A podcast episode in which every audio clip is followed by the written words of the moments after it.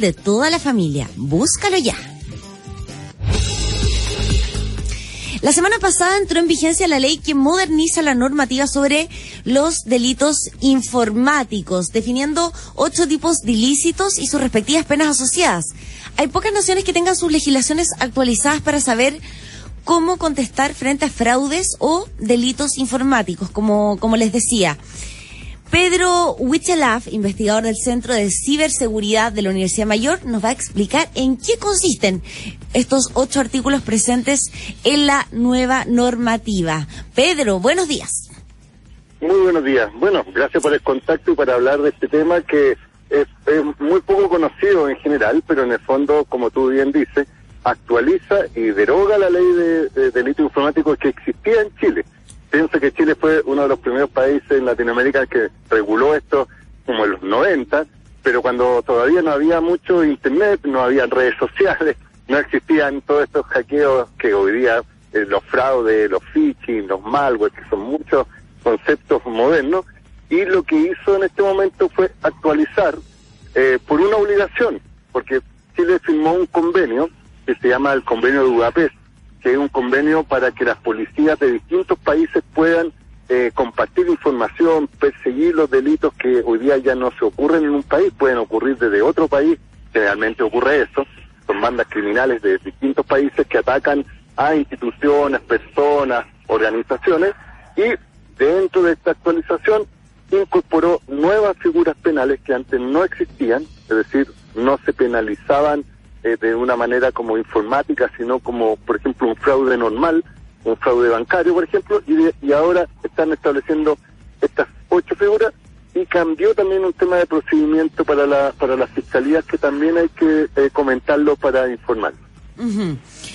Em, Pedro, cuando uno habla de delitos informáticos, uno tiende a pensar de que quizás son entidades bancarias, como tú bien decías, instituciones. También se, em, se cambia la norma o se, se modifica la norma a personas naturales que puedan tener delitos de ciberseguridad.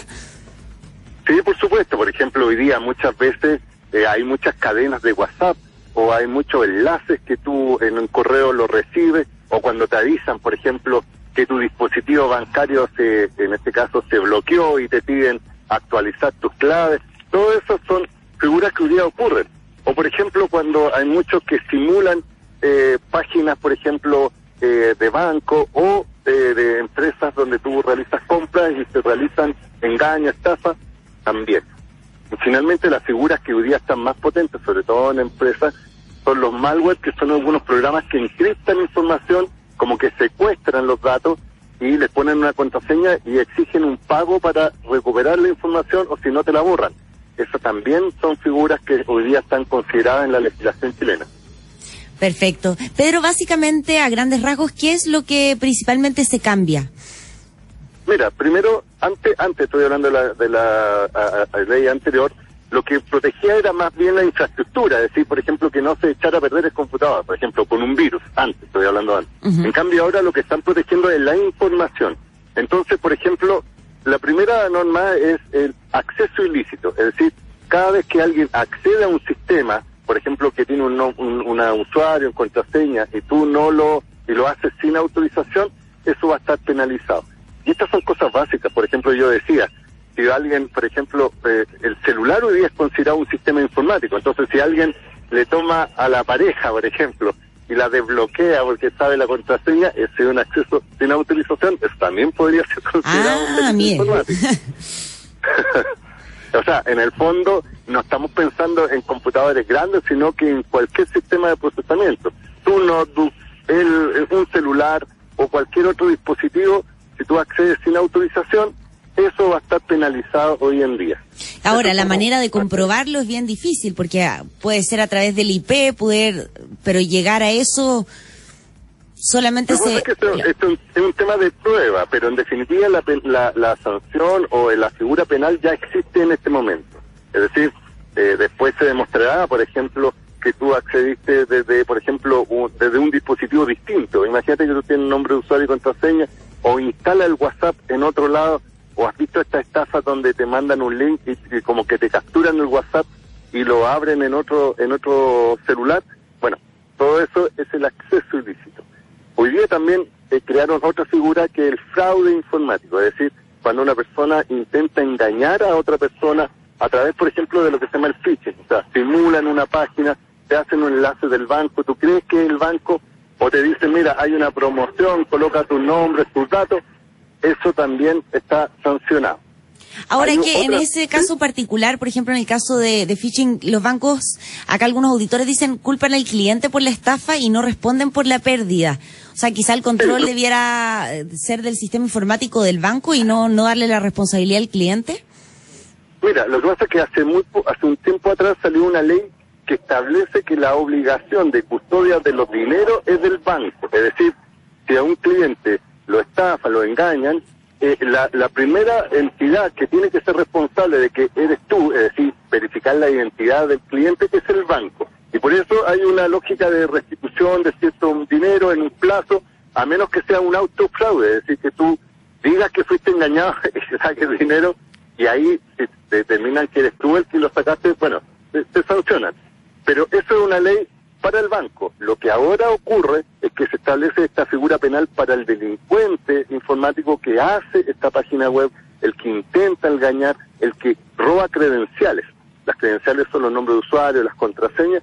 Ese hoy día es una figura que antes no estaba y hoy día está considerado de forma explícita de manera informática. Pedro, eh, hablabas al principio de, del Ministerio Público, ¿se le atribuyen nuevas facultades? Con este con este, este cambio normativo?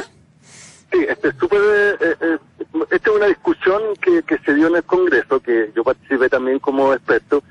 Es bien eh, un poquito peligroso, yo siempre lo he dicho, porque en general lo que le están diciendo hoy día al Ministerio Público que para efectos de investigar un posible delito, y no tan solo un delito informático, ojo, puede ser cualquier tipo de delitos, ellos ahora pueden pedirle a los sistemas que gestionan datos por ejemplo, a Facebook, a, sistemas de plataformas que eh, pues, antes de durante una investigación, antes de recibir una autorización judicial, estas entidades tengan que guardar los datos, por ejemplo, los datos de acceso del usuario, algunos datos personales, y después se va autoriza para que con una orden judicial pueden eh, extraer estos datos.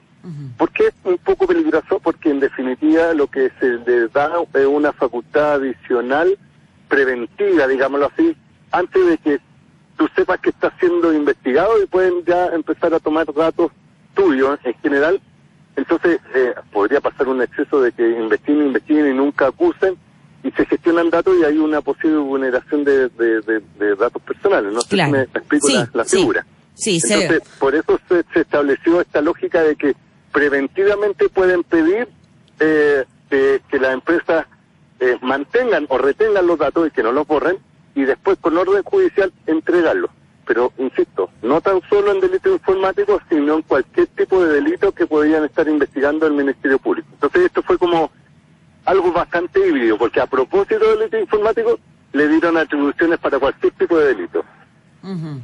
Perfecto. Pedro, eh, un poco cerrando este tema, eh, ¿dónde se puede hacer efectiva la sanción frente al fraude informático? ¿Dónde podemos denunciar? Porque uno dice, bueno, me, me pasó esto, eh, entraron a mi teléfono, entraron a mi cuenta, eh, a mi mail. ¿Cómo, dónde denuncio? ¿Voy a la PDI? ¿Qué hago? Mira, en general uno puede ir a, a la policía o presentar directamente una denuncia ante la, el Ministerio Público, porque esto ya es un delito, es decir, esto no pasa solamente por un tema de indemnización o un tema civil, sino que un tema penal. Lo que se busca ahí es una sanción eh, de, incluso... Eh, bueno, estos, estos delitos no son tan gravosos en cuanto no hay penas de cárcel efectivas, pero en definitiva uno puede decir, por ejemplo, si lo estafan, si por ejemplo eh, le roban la información o lo encriptan, o uno sabe que le clonaron, por ejemplo, se va a sancionar si uno escanea, por ejemplo, las, las, contraseñas del Wi-Fi del vecino y el vecino se dé cuenta que alguien se conectó a su red sin autorización, puede hacer la denuncia principalmente en la PDI o Carabinero o directamente en Fiscalía y se activa con esta ley la responsabilidad penal por eh, delito informático. Perfecto, más que claro. Muchas gracias, Pedro, por la explicación. Muy claro y, bueno, da, da para harto porque son varios los cambios, pero estos eran los más significativos sin duda. Sí, por supuesto. Que tengas un muy buen día. Muchas gracias, hasta luego. Pedro Huichalaf, investigador del Centro de Ciberseguridad de la Universidad Mayor. Imperdible, este fin de semana, del jueves al domingo, remate de alto impacto en Buale. Toda ropa de cama y menaje a presos irrepetibles. Buale. Y esto es para mí. Lo mejor para el bajón de la mañana son los mix de Sembrasol. Puedes elegir en los que aportan más proteína o calorías según cómo esté tu dieta. A mí, personalmente, me gusta el mix gourmet con avellanas, almendras, maní, maravillas. Y lo mejor es que son tostados, no fritos, sin gluten, veganos y vienen en envases reciclables. Por eso, si quieres snacks de calidad, compra Sembrasol, el snack de Chile en almacenes de tu barrio, los mejores supermercados y, por supuesto, Sembrasol